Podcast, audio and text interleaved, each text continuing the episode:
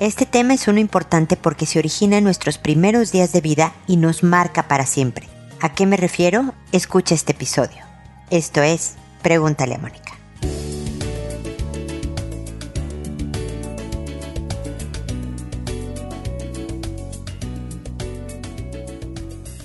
Bienvenidos amigos una vez más a Pregúntale a Mónica. Soy Mónica Bulnes de Lara, como siempre, feliz de estar con ustedes en este espacio que habla sobre entender un poco sobre relaciones interpersonales, sobre inteligencia emocional, dar herramientas de manera que podamos hacer de nuestra vida una mejor, que podamos tener más paz y alegría en nuestra vida cotidiana. No ver la felicidad como yo voy a ser feliz algún día, sino ser capaces de irnoslas haciendo desde ahora. Y una de las formas que determinan nuestra forma de ser y por lo tanto cómo construimos nuestro futuro y ahora que ya somos grandes el presente, es la forma en que nos criaron y nuestra personalidad. Y todo eso lo voy a dirigir hacia cómo mostramos el cariño para nuestros hijos.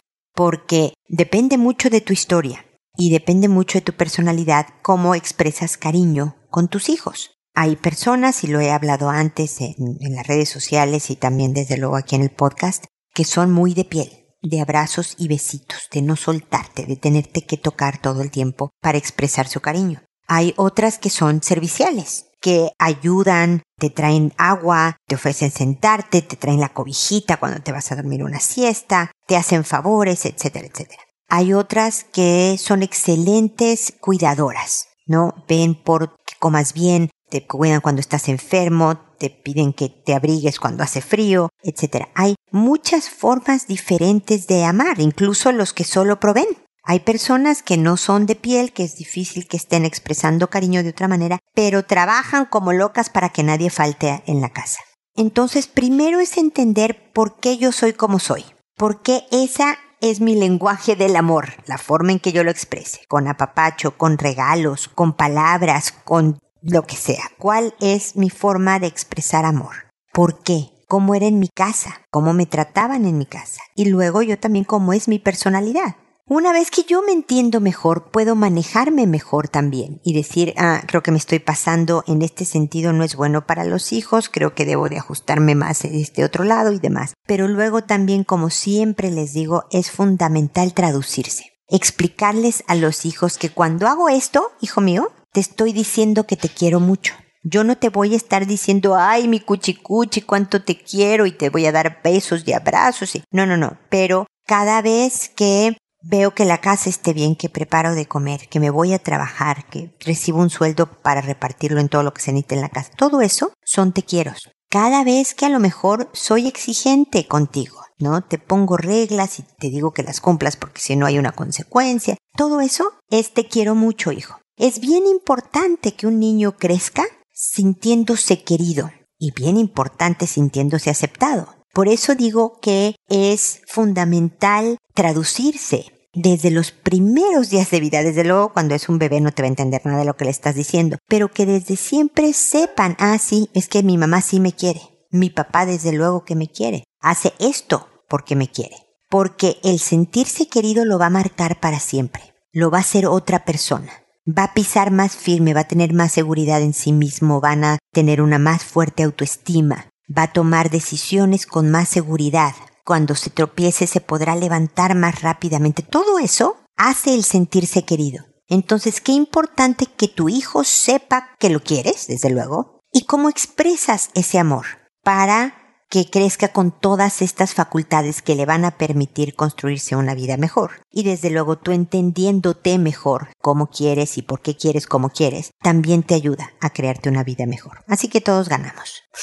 Este es mi comentario inicial. Espero que te interese, que te guste. Dime qué opinas, dime si tienes alguna duda, algún caso. Lo puedes hacer a través de www.preguntaleamónica.com en el botón envíame tu pregunta. Es desde ahí donde me pueden localizar. Desde luego estoy en redes sociales y he visto, por cierto, que varias personas ponen comentarios en el podcast, en la plataforma en la que lo están escuchando, ponen pues comentarios positivos para mi programa y se los agradezco. No, no sé, por lo menos en Spotify no sé cómo responderlos, no encuentro la manera, voy a averiguar bien esa tarea. Nada más los publico sus amables comentarios, pero no saben cuánto me ayuda el que haya estos comentarios positivos en la plataforma donde estás escuchando este podcast. Así que muchas gracias a quienes lo han hecho. Créanme que cuando están publicados es mi forma de decirles muchas gracias por lo que me dicen y por cómo apoyan mi trabajo. Se los agradezco mucho. Y ahora voy a responder a sus consultas que como saben lo hago por orden de llegada, que a todo mundo le cambio el nombre para que la consulta sea anónima que una vez que he grabado el episodio y se publica en la página, yo le escribo un correo a la persona que me consultó diciéndole el número del episodio, el título del episodio, el nombre que le inventé y además pongo el enlace de ese episodio donde pueden escuchar mis comentarios. Lo hago por audio por este podcast y no por escrito porque alcanzamos a más gente, me escriben menos personas de las que me escuchan, me escuchan mucho más personas y la idea es proponer ideas, estrategias, técnicas, lo que nos sirva para construirnos una vida mejor. Y también porque creo que escuchar mi tono y de voz y hablarles directamente a la persona, mi respuesta, el mensaje, siento que se transmite mejor y queda más claro el punto. Me puedo tardar en contestar alrededor de dos semanas, pero siempre contesto, incluso cuando por razones del destino me he tardado más de dos semanas, termino contestando. Entonces yo espero siempre complementar lo que ustedes ya hayan avanzado en, la situación que me comentan en su consulta, pero van a recibir siempre estos comentarios para eso, para sumar y que tengan una estrategia mucho mejor en lo que se están enfrentando. Creo que eso es todo, así que hoy empiezo con Germán, que me dice, hola Mónica. Mi relación está fracturada y parece que llegó al punto de no retorno. Llevamos poco más de dos años conociéndonos y casi un año de casados. Entré en un periodo de tristeza y depresión durante unos meses y me aislé. Tuve problemas en todo, trabajo, legales, de relación y problemas de salud en la familia. Para protegerme y no pensar, salía muy temprano a la oficina y llegaba muy tarde, refugiándome en el trabajo. Los siete días de la semana casi no hablaba ni veía a mi esposo. Esto obviamente fracturó mi relación aunque estoy saliendo de este periodo gris y todo se ha ido solucionando poco a poco para que mi relación no se pueda salvar. Después de estar aislado de familia, amigos y casi no hablarle durante la semana a mi esposo, la semana pasada hicimos un viaje que ya teníamos planeado y al final hablamos y fue muy liberador. Lamento muchísimo que no supe manejar mi periodo de tristeza. Era como estar en una caja negra. Todo lo veía a través de un lente gris y no veía la salida, a pesar de saber lo que tenía que hacer. En verdad, en esa etapa no era la persona que él conoció. Hasta yo mismo me desconocía. Ahora estamos relativamente bien. Él quiere que seamos amigos y dice que nos llevaremos mejor. Hemos vivido momentos increíbles y muy divertidos. Él es una buena persona y también cometió errores. Fue un poco de su parte también. Siempre ha habido cosas que no nos gustan uno del otro y yo pensaba que se podía trabajar y encontrar un punto medio, pero parece que él ya no está dispuesto a ir por ese camino. Mónica, ¿qué puedo hacer? ¿Podré rescatar la relación? ¿Qué consejos me puedes dar? Germán, lo primero es que me da mucho gusto que ya esté saliendo de ese periodo de oscuridad como tú le, le, llamas. Es bien importante aprender de toda esa experiencia. ¿Por qué te deprimiste? Porque fue una depresión aguda, por lo que me cuentas. ¿Qué pasó? Es, es como tratar de investigar por qué eres alérgico a algo y no sabes a qué eres alérgico, ¿no? Comiste algo y te salieron ronchas por todos lados. Bueno, tienes que investigar, a lo mejor comiendo un poco de cada cosa para ver tu reacción, pero es bien importante encontrar la raíz para ser más preventivo, para entender tus mecanismos de funcionamiento y demás. ¿Por qué pasaste por esa etapa? Pero qué bueno que ya estás saliendo, eso es bien importante para ti. Y por otro lado, lamento muchísimo lo que está pasando con tu matrimonio. No sé cuándo, no me hablas de cuánto tiempo duró ese periodo, cuántos meses fueron, si llevas casi un año de casado, empezó inmediatamente después de que te casaste este periodo gris y oscuro, porque me imagino que ha de haber sido pues un susto para tu pareja decir, a ah, carámbanos, yo me había casado con quien yo creía que era A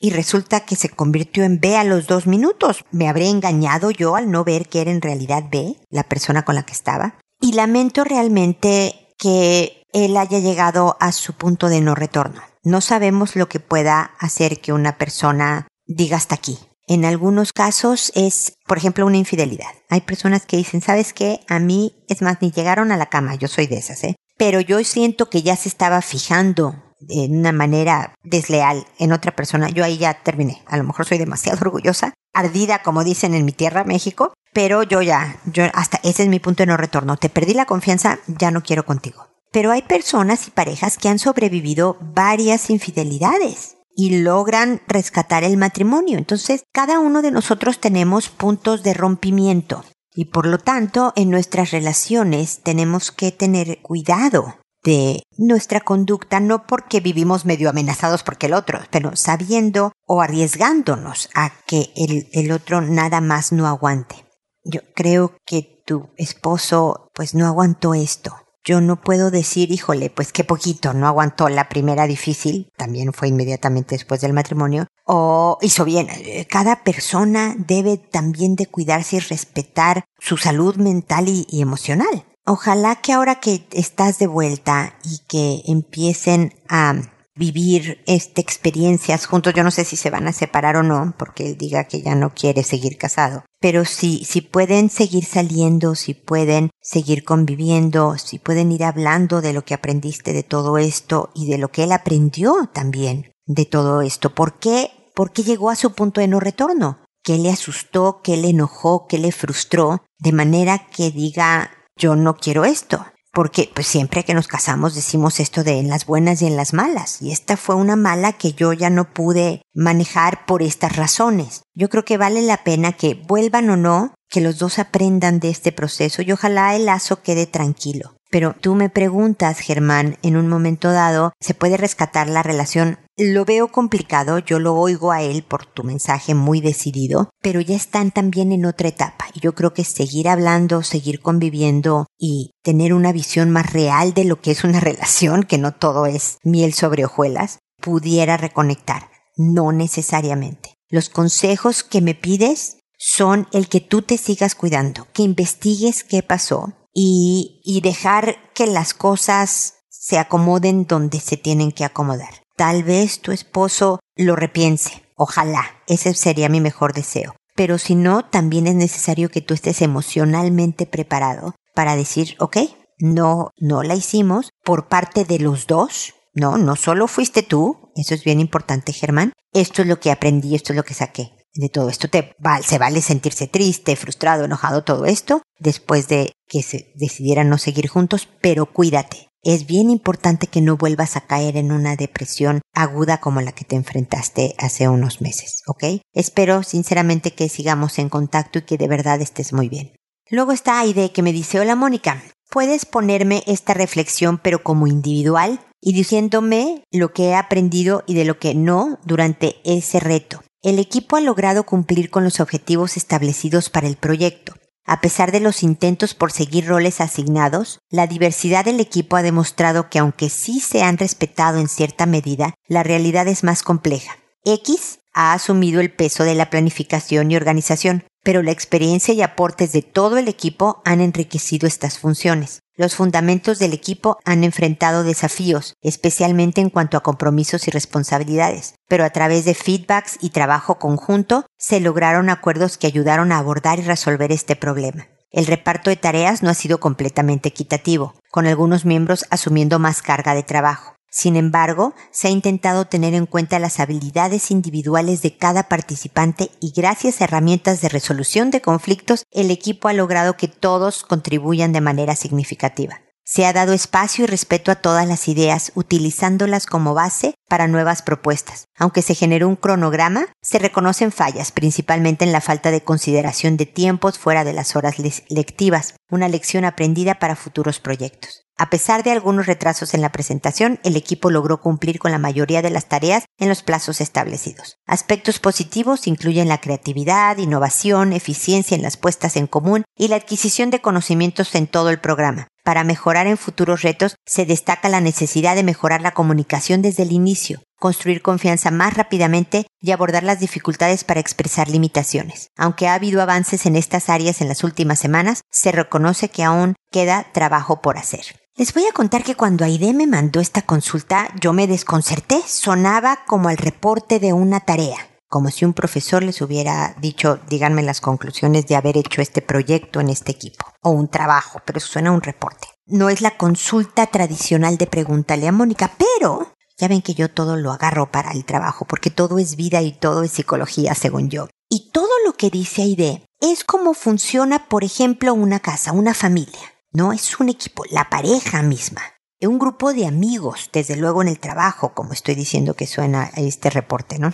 Todo habla de respeto a diferentes ideas, dar tiempos diferentes a cada quien, la repartición de tareas no es equitativa, pero otros aportaban de otra manera, comunicación abierta desde el principio, hubo fallas, pero lo estamos anotando para arreglarlo para después. Realmente me parece un reporte de vida el que Aide nos, nos pone. No sé, me dices que te ponga esta reflexión, pero como individual y diciéndome lo que has aprendido, pues me lo estás diciendo tú, Aide, no entiendo muy bien qué necesitas de mí, pero te agradezco tremendamente el que hayas puesto de una manera pues tan profesional lo que es en, en realidad el día a día de una familia, de un grupo de amigos, de, de un equipo de trabajo, de una relación de pareja compromiso, responsabilidades, comunicación, reparto de tareas, inequidad muchas veces, que hay conflictos pero tenemos que tener habilidades para su resolución. Todo esto, hiciste una fotografía de lo que son las relaciones interpersonales y de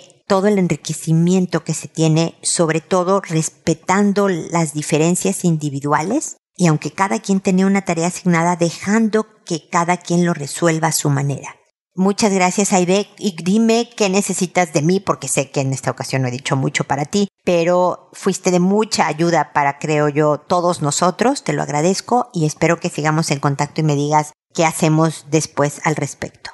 Creo que este es un em, buen cierre para Pregúntale a Mónica en donde reflexionemos sobre cómo estamos manejando nosotros a nuestros diferentes equipos, ¿no? En la casa, con los amigos, en la vida en general ver qué espacios me falta por mejorar, como a lo mejor respetar estas diferencias individuales, los tiempos de cada quien, dar espacios para que alguien, si es de lento cocimiento, reaccione posteriormente a lo que yo estoy esperando, mis expectativas y que nos enfoquemos en el logro de la misión. ¿Qué es lo que queremos? Ser una buena pareja, ser una buena familia con los hijos, educarlos bien, etcétera. Así que con esta gran aportación a ID, espero que nos volvamos a encontrar en un episodio más de Pregúntale a Mónica y recuerden, siempre decidan ser amables. Hasta pronto.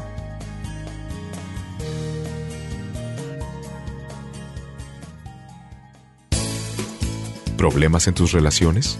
No te preocupes, manda tu caso, juntos encontraremos la solución. www.preguntaleamónica.com Recuerda que tu familia es lo más importante.